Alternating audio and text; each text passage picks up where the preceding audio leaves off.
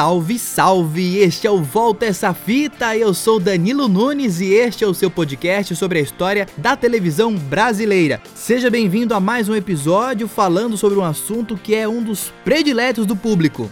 Bora falar de novela? Vamos então curtir o episódio dedicado à fita de Tocaia Grande, mais uma grande produção da Manchete. Em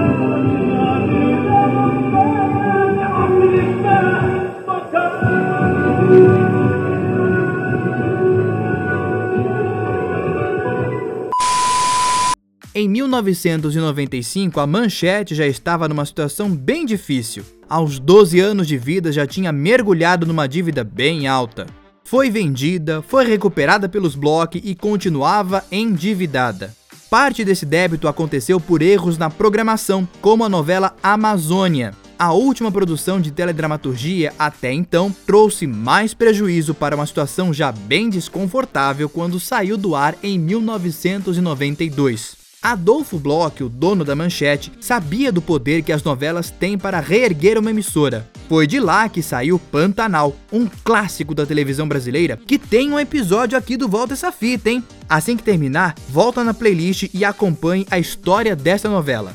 Voltando a 95, Bloch contratou o diretor Regis Cardoso para reativar o departamento de teledramaturgia do canal, parado desde 92, e escolheu um romance de Jorge Amado para essa volta, Tocaia Grande. Coronéis que disputam o poder palmo a palmo, bala a bala. Mulheres que lutam para sobreviver e, se possível, amar. Gente que sonha em ser alguém num lugar sem exploração e miséria. De Jorge Amado, Tocaia Grande, a obra de arte que virou novela. Estreia amanhã, logo depois do Jornal da Manchete. Rede Manchete, qualidade em primeiro lugar. O folhetim era assinado por Duca Rachid, Mário Teixeira e Marcos Lazzarini. A princípio, a direção era de Regis Cardoso, mas isso vai mudar lá na frente, aguenta aí. A história se passa na Bahia dos anos 1920. O jagunço Natário da Fonseca, vivido por Roberto Bonfim, é um dos melhores do coronel Boaventura Amaral, vivido por Carlos Alberto. Ele tem o sonho de também ser coronel, Natário vira capitão e conquista algumas terras, onde planta cacau e pretende fundar a cidade de Tocaia Grande. A região já é dominada pelos coronéis de Itabuna e não querem perder o domínio do pedaço. Estava armada a grande confusão. Olha, minha gente, o pior finalmente está para acontecer. E eu gostava de dizer uma coisa. Olhe, se alguém quer ir-se embora, não se aveste não. Agora, se for, essa é a hora. Ninguém vai fugir, capitão. Quando eu cheguei aqui em Tocaia Grande e deparei com a vista a cadoteiro, eu, eu disse para mim mesmo: quero morrer nesse lugar. Só não esperava que fosse morrer tão cedo. Ninguém vai morrer aqui, seu Dudu.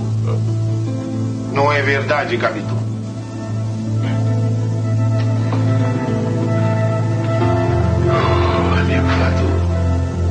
Tudo vai morrer um dia, não vai não? O romance principal da novela acontece entre o coronel Felipe Sampaio, vivido por Victor Wagner, que era cego, e Ressu, na pele de Giovanna Antonelli. Era checkmate. Só faltava mais um lance e Varmicê ganhava a partida. Eu sabia o resultado desde o início, Ressu. Mas agora a Vosmicê está diante de um dilema, não sabe?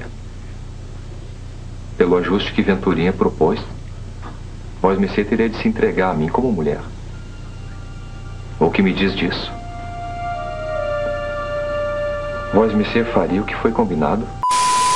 A moça era filha da prostituta Júlia Saruê, interpretada por Tânia Alves. A prostituta abandonou os quatro filhos que teve quando ainda eram crianças. Sacramento, vivida por Gabriela Alves, e Bernarda, interpretada por Thaís Araújo, eram irmãs de Ressu e também se envolvem bastante na história. Bernarda era caidinha por Natário, e olha que ela foi criada por ele e a esposa Zilda, vivida por Ângela Leal. Quando Natário ficou viúvo, o caminho ficou livre para a união dos dois. Isso é coisa que cada um tem que decidir por si. E escutar a família, escutar os amigos escutar o coração e lá na solidão dele mesmo resolver tudo. Enquanto isso, eu, mas minha Bernardo, vamos passear um pouco por aí. Vamos assuntar um pouco as coisas e ficar só imaginando como podia ser bonito esse nosso sonho de tocar grande. É não? O coronel Boaventura se envolveu com Sacramento. Antes dele morrer, o coronel pede a Natário para dar o melhor rumo para a moça. A morte de Boaventura também trouxe de volta da Europa Venturinha, interpretado por Dalton Vig. O filho de Boaventura tinha uma vida boa no exterior e volta ao Brasil para assumir a vida do pai, ou seja, os negócios e a politicagem. Coronel, ainda não se passou bastante, não? Coronel. Pode entrar, gringo.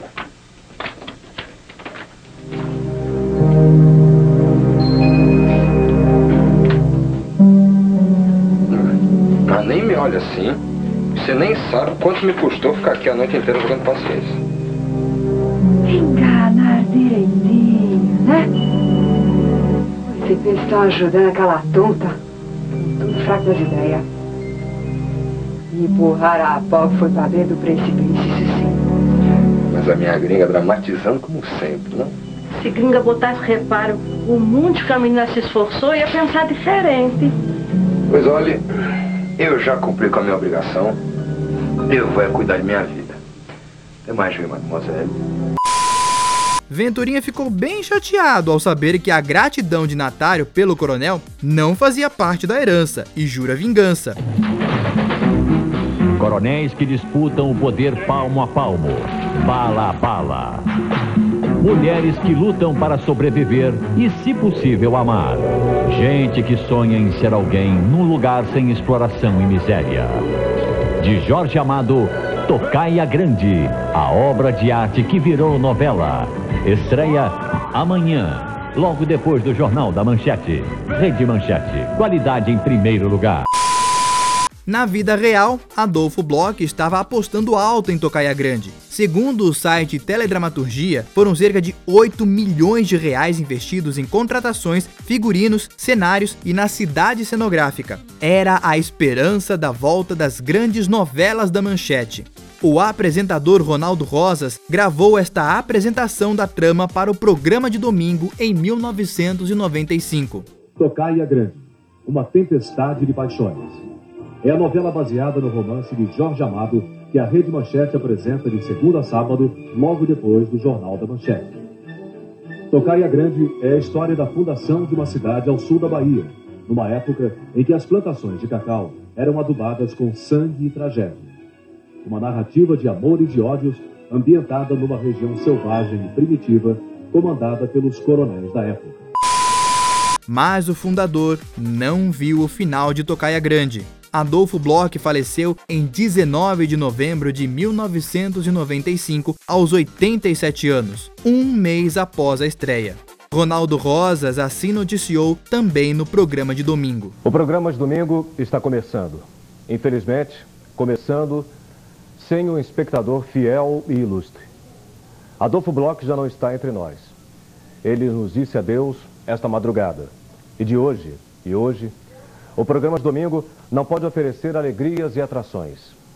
É que um vento frio, um frio e cortante, varre passarelas e todas as casas de espetáculos do mundo. Só tristeza e uma saudade difícil de suportar. Saudade que chega a doer. Obrigado por tudo, Sr. Adolfo. E o programa desta noite é mais do que nunca dedicado ao senhor. Descanse em paz. Adolfo Bloch. A equipe da novela fez uma homenagem a ele, dando-lhe o crédito da realização na abertura. Mas se estivesse vivo, também não estaria muito feliz com os primeiros resultados da novela, não. Com dois meses no ar, a trama marcava apenas três pontos de audiência. Regis Cardoso foi demitido e substituído por Walter Avancini. O novo diretor chamou Walter Jorge Durst para roteirizar os capítulos seguintes. Durst tinha experiência em adaptar Jorge Amado para a TV, Ele foi o responsável por sucessos como Gabriela, de 1975, e Terras do Sem Fim, de 1981. Eles também enxugaram o elenco, deram um novo ritmo à história e abusaram do erotismo. De cara, elevaram o Ibope para uma média de 10 pontos. Tocaia Grande não foi tão mal de audiência. Não conquistou os sonhados 22 pontos que Block estipulou como meta, mas preparou o público para a novela seguinte, Chica da Silva, que estreou com 17 pontos. E mais, a novela trouxe novo fôlego para a programação da Rede Manchete. Em 1998, a produção foi dada como garantia para o pagamento de dívidas trabalhistas.